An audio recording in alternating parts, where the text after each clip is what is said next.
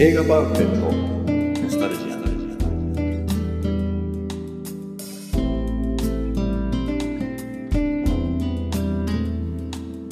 この番組は押し入れに眠っていた映画のパンフレットをお話のため当時の思い出を振り返る雑談バラエティーです。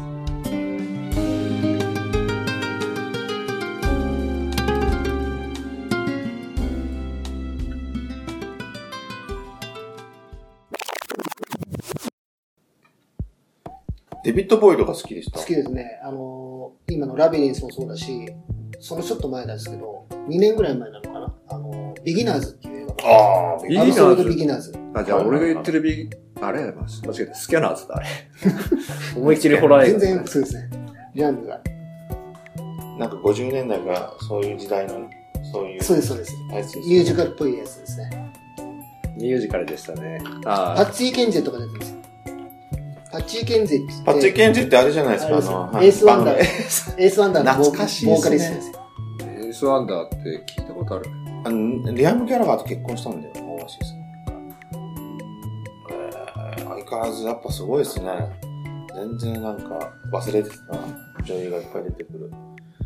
でも80年代のやっぱ女優ってなんかすげえやっぱ楽しかったですね。うんすね。あの、ロードショーとかスクリーンで。うん。リー・トンプソンでしょ？リートンプソン。ー・コネリーでしょ？ハワード・ザ・ダックありますよ、パンフありましたねあ。と、今言ったメアリー・シチュアート？メリメアリー・スチュアート・マスターソンマ。スターソンとかさ。フライド・グリーン・トマトなんて出ましたね。その後ですけど、あれも面白かったですね。ロードショー買ってた時期だな。あと誰だろうフィビー、フィービー・フケイズ。ィビー・ケイツとかね。ケビン・クラインの。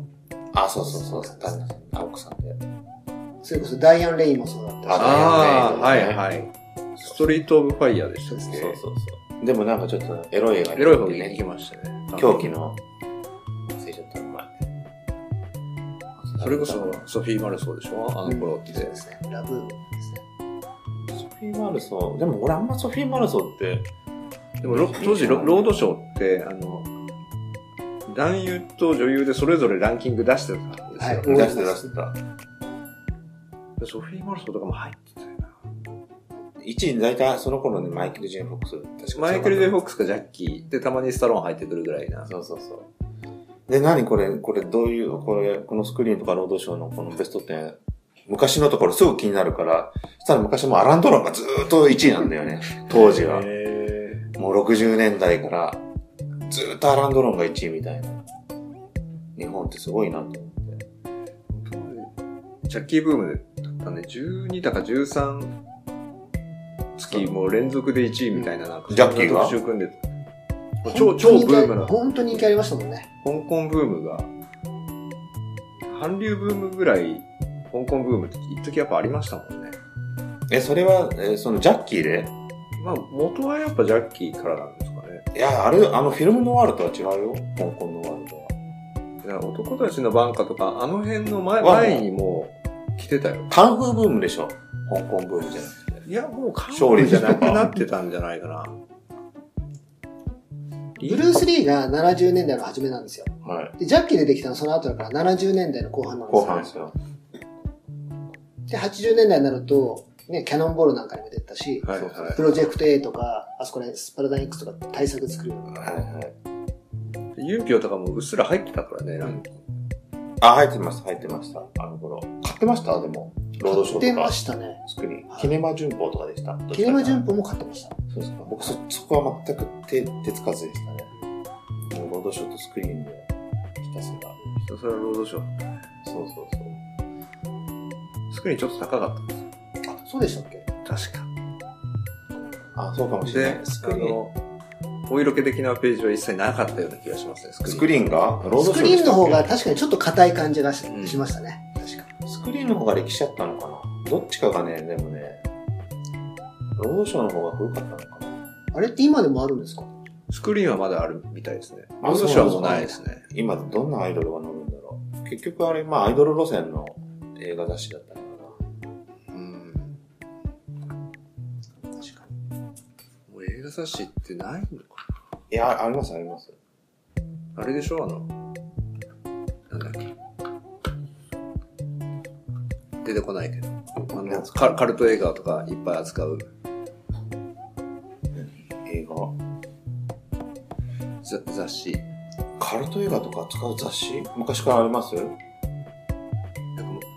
評論家の町山智博さんが創刊したみたいな、そんな。映画秘宝。あ、そうそうそんなようなやつ。そうそうああ、映画秘宝はだってあれ、そういうスクリーンとかと違うじゃないですか。なんか。やっぱ違うのうん。そんなに毎回出てましたっけ？月間じゃないかもしれないですね。うん。ちょっと前に、プレミアってありましたね、雑誌で。あー90年代とかあれはでも、アメリカのやつ？のやつの日本版ですよね。確かに。はいはいはい。あれ買ってた覚えありますね。まあね、昔はだって結局本買わないと情報得れませんでしたからね。今と違って。必死ですよ、本。私だからあれですよ。ピアで、こうやって見て、映画、どこどこの何時って、いや、そうですよね。インターネットがなかった時代なかったから。はいはいはい。あの、コンビニとか行って、ピア見て、どこで何の映画か何時ってやっぱ見ましたもんね。いや、もう、だから俺なんて、でも中学ぐらいまでだったような気がしますね。いやそんなことしてたの。いや、俺はもうだってどこまでかな1日5本6本見るからもうあれですよ、もうパズルですよ。うまくやりますね。こう見て、で、有楽町から東、長野、で、高田の馬場。シネコンないからそうなりますよね。そうなんですよ。そうそうそうそう。シネコン、ね、シノシネコン系を見ないから、もうどこも2本立てのちょっと安くなったやつで稼ぐからい。やなかったよ。結構。シネコンはなかったですけど、シネコンの映画見ないですもん。二人は名画だから今ちょっと川上さん言ったけど、は見てたでしょ？まだあったでしょ？二人の若い時代。ありました。まあ行かないですけどね。あ、行かなかったですか？僕そこで、さっき話したけど、三鷹オスカーって言ったけど、そこだけじゃなくて勉強したわけですよ。硬い言い方だけど、昔の映画見て。うん。飯田橋にね、佳作座ってあったの。いや、それ知らないんですよ。あの今もう一個ありますよね。銀霊銀霊、ホール。銀霊ホールは知銀霊ってますホールと違う口の方にあったの。新宿よりに。へーそこ、で、80日間世界一周とか、はいは我が谷は緑なりきとか、あ、そんなの荒野の決闘とか見たんですよ。い。へー80人世界一周ジャッキーリメイクしてますからね。あ、そうですね。ダサく？ダサくじゃないよ。あ、そあと、新橋にもあったんですよ。新橋の駅のね、高架下に。今はないですけど、う。はいはい。電車が上通るからうるさいんですよ。あ、そうなんですか？映画館？映画が。へえ、映画座ね。え、それ、いついつぐらいなんですかすごい ?80 年代ですか？80年代後半から後半ですか90年代。え結構潰れたってことなんですね。三軒茶屋も潰れちゃったじゃないですか、二つ目そうですね。潰れましたね。あそこは行ってましたね。行ったことないけど。僕あの、銀座の並木座って映画がかかって、おーはいもうあそこはもう古い方がばっかなんですけど、そこ潰れた時にもうなんかこう、あれでしたね。もう自分の中の一つの人生や、ピリウドを、ピリ、そのね、そのピリ音が言えてない。そその時に確かね、文芸座もなくなったんですよ。今、新文芸座で復活したけど、その時、ある意味、こう、ラッシュというか、閉館ラッシュが結構あって、で、その頃終わったからもういいやと思って無視無視してたら、こう、最近調べたら意外と復活してるんで、まだまだだなと。映画と名画座も結構増えてきてるなと思って。だから、この間言ってた渋谷のシネデーラっていうところも、2006年に名画座として、なんかこう、開館して、ルビッチの特集とかをやってるっていうか、まだまだすごいなと、渋谷。今あるとこ大丈夫川上さん。はい。笑いがないけど。あ、いいですよ。お笑い後でいいじゃないですか、後でチャッキーさっき順番変わるけど。はいはいこれはあれでしたっけ？まだ話さなくていいんでしたっこれまだ話してないんですよ。それ何これはウディアレン。ああ、それはまた、ど、まだ。別会。あ、見ました？け見てないです。見てないですけど、ね、当時の。はい。あ、もう知ってるんですか？見てないんで知らないです。あ、知らないですか？ウディアレン。はい。ですか？出し切ったの？全然出し切ってないですよ。全然話せます。今、え名画座であるのは、この間話した目黒シネマさん。なんかもうあれも名画座って言ってあれも名画座ですよね。あとね、下高井戸に下高井戸シネマってあるんですよ。うん。でもあそこは名画座なのかな？じゃないんですなんか意外とマニアックな。え、名画だと、その単関系の映画とは全然やっぱ違うんですか？基本的に名画座は、要は昔の昔の映画をリバイバルで。そう、リバイバル2本立てで。で下高井戸は今僕がチェックすると、ここ最近の、ちょっとこう、単管系の、だからあれもまあ名画座といえば名画座なのかもしれない。まあでも昔の映画のリバイバルではないわけですね。じゃないですね。昔はね、あれ違ったんですよ。太陽がいっぱいとか、冒険者たちとかやってたんですよ。じゃあ、キネカ大森は思いっきり入るんじゃないですか？そうですか。今だって、そういう名名画座系のやつばっかりやってんじゃない？キネカはそこまでやってないですよ。韓国特集とかもっとこう、あの、最新作のちょっと、1、2ヶ月後遅れて、でも僕ね、そのね、映画館の歴史って好きなんですよ。わかります？井上さん。俺一時なんかそういう本買ったことあるけどね。その映画館、だから僕が、あその昔行ってた、昔その高田の馬場で、旅芸人の記録っていうすごい映画見たんですよ。ギリシャの映画です。ギリシャの映画1976年の映画慶です。応アンゲよアンゲロプロス何でも出ますね。で、その映画館も2、300ぐらいの席だけど、二人で、二人しかなかったんですよ、席。誰も見ないですよ、あんな映画。あんな映画あんな映画って、あすごい映画だけそど、なかなかもう、その大衆受けじゃない大衆受けじゃなくて、わ、この映画館潰れるんじゃないかなとか言って、で、ネットとかで、もうネットあったのかな？なんかで調べたら、やっぱ映画館って歴史があって、今は、あの、今はもうそういう、大作、えーそういう文芸作品だけど、やっぱ時代時代で、数年前まではポルノをやってたりとか、で、その前、さらに前は日活のとか、そういう歴史がね、なんか映画館面白いんですよね。今思い出したんですけど、荻窪にもあったんですよ。荻窪オデオン、オデオンってあって、はいそこで私、ハンフリー・ボガートの3つ数えると、はいあとは、えータイロン・パワー、着物学の愛情物語って見た覚えがあるんですけど、やっぱりその2本とも別の日ではあったんですけど、5人とか、うんもう全然10人いかないような観客数でしたね。なかなかね、そうなっちゃうんですかね。あります？そういう、二人ぐらいとか。でも貸し切りだなと思った映画はあったけど、もそう貸し切り感があるないな。ありますよね。昔いっぱいありましたね、そういう映画館。あとあれ何だったっけな、アアクト、ACT はい。シアターってシアターって。岩波ホールと同じぐらい有名な古いあれですよね。今はもう、そうそう、僕それ、池袋になったのかな。池袋で高田の馬場買って、そこはなんかね、あれなんですよ。もう椅子じゃなくて、靴脱いで、もう、畳みたいなところで、こうやって見る映画館で。すごいへ、すごい狭い映画館で。映画館じゃないですね、あれはうんもう。そういうのもありましたね。でそこでもう寝ちゃうんですよ。オールナイトで。気持ちよくて。人もいないし。そういう映画館もありましたね。ACT。でも ACT ってあれですよ、そもそも日本のあの、なんか1000万円かなんかで作るたいなのでしたよね、大島渚とかがそうです。ね。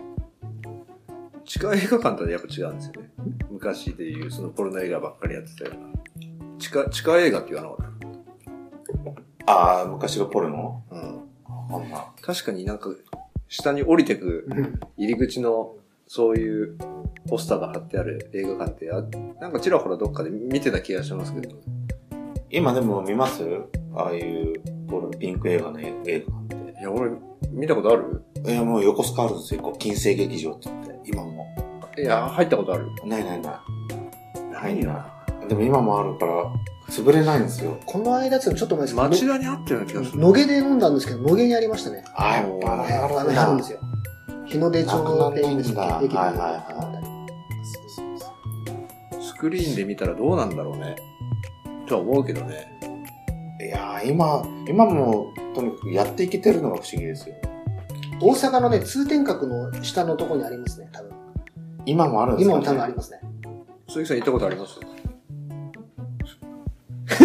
いや、ある顔だ、それ。ありますあります。若い頃にやっぱり。スクリーンでで、大音響で。はいや、もう世代的にいかないですもん、自分の時。もう行かない年ね。取った時。だって、やっぱ83年とか、4年とか5年ぐらいじゃないですか。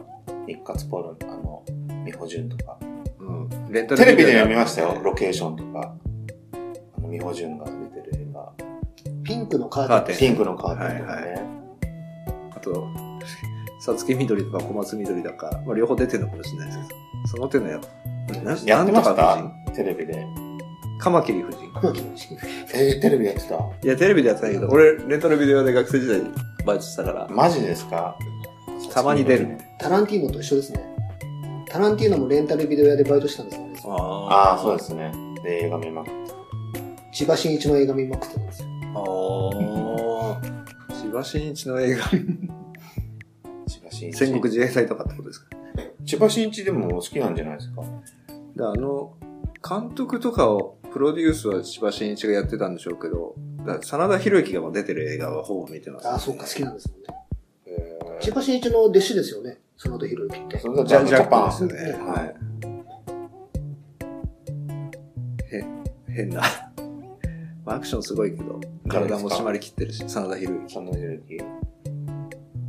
千葉真一は俺あんまり見たことないんで、もう、千葉真一で唯一見てるのってもう仁義なき戦いで、あれ広島編だったかな、もうすごい、すごい役だったけどね。狂った。面白かったけど、あの役が。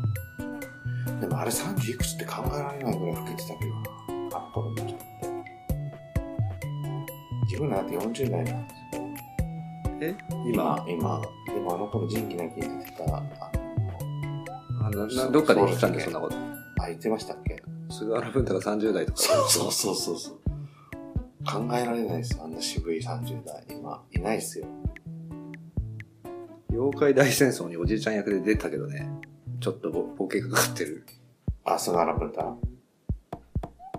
の、今和の京志郎とかも出てたけど。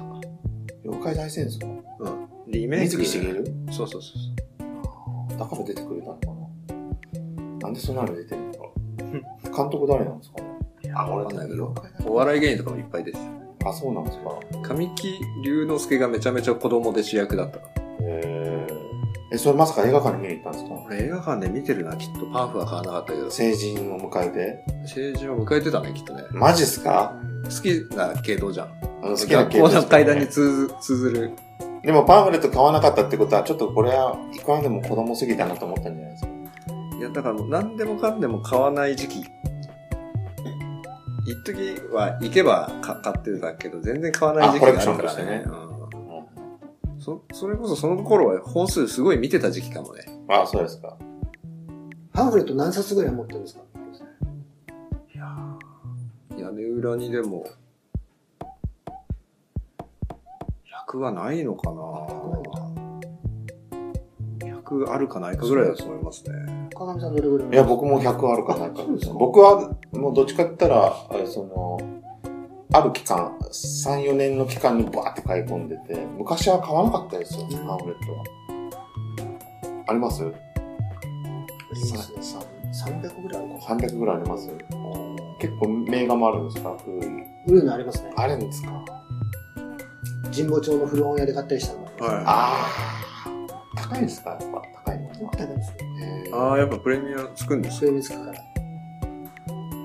この間ブックオフでブッシュマン見つけたけど買わなかったし。あー今パンフレットって最近買うけど見ます？やっぱ読んじゃいます？で、その時ぐらいだよね。後で見返すってことはなかなかないあ。と今ってもう、ほら、だからネットとかで、そうなんですよね解説とか見れるじゃないですか。そうなんですよね。僕ね、そ、そこもなんかこう最近パンフレット、結局あれじゃないですか、ノスタルジアンで紹介した以降も俺、パンフレットあんま見る気しないんですよね。昔はもう、見た後すぐ見たかったんですよ。監督のなんかインタビューとかそういう裏話とか、これどうなってんだろうとか。そういうのがなんかそこでしかわからなかったじゃないですか。でも今なんかちょっとあの、自分の自制力もないから、自制心もないから探しちゃうんですよね。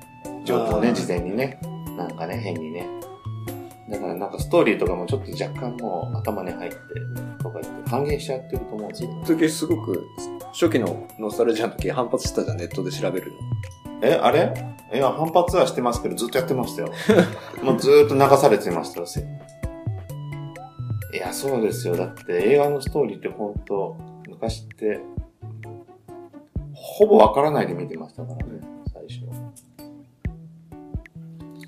今結構、ある程度なんかこう、分かって見ちゃいます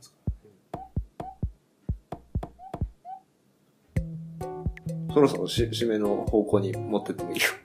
いいですか？いいよ。時間的にちょうどいい。いいですか？今日はでも真面目に。でもどうです？ヒチコック映画館で。あ、僕ね、ちょっともう一個話したいことがあったんですけど、ヒチコックで。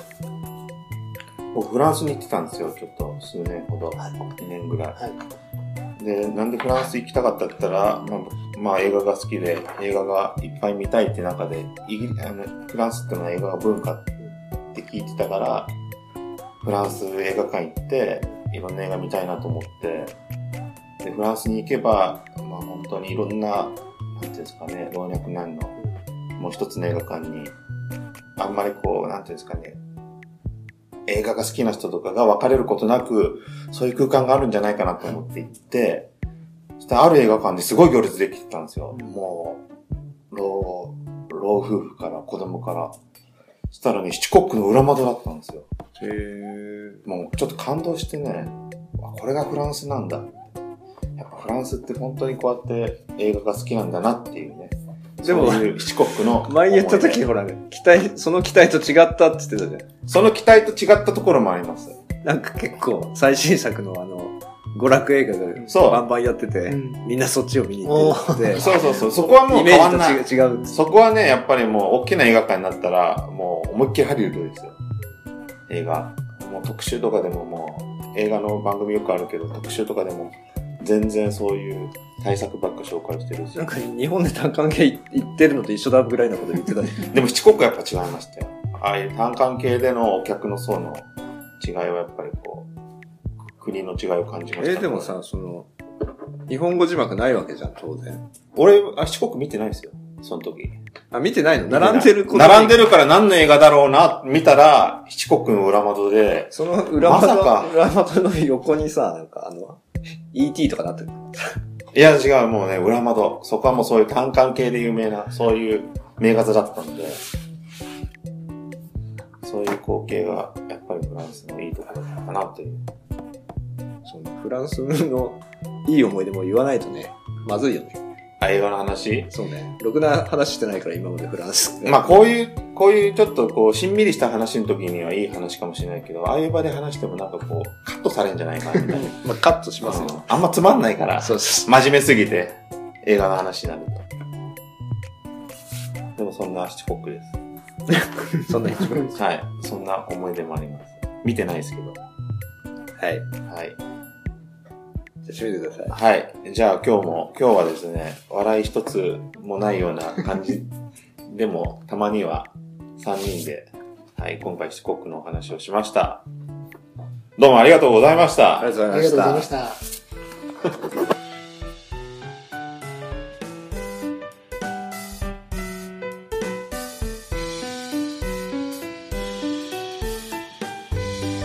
最後までお聞きいただきありがとうございました番組内の情報は正確ではありませんことをご了承くださいそれではまた次回まで皆様お疲れ様でした。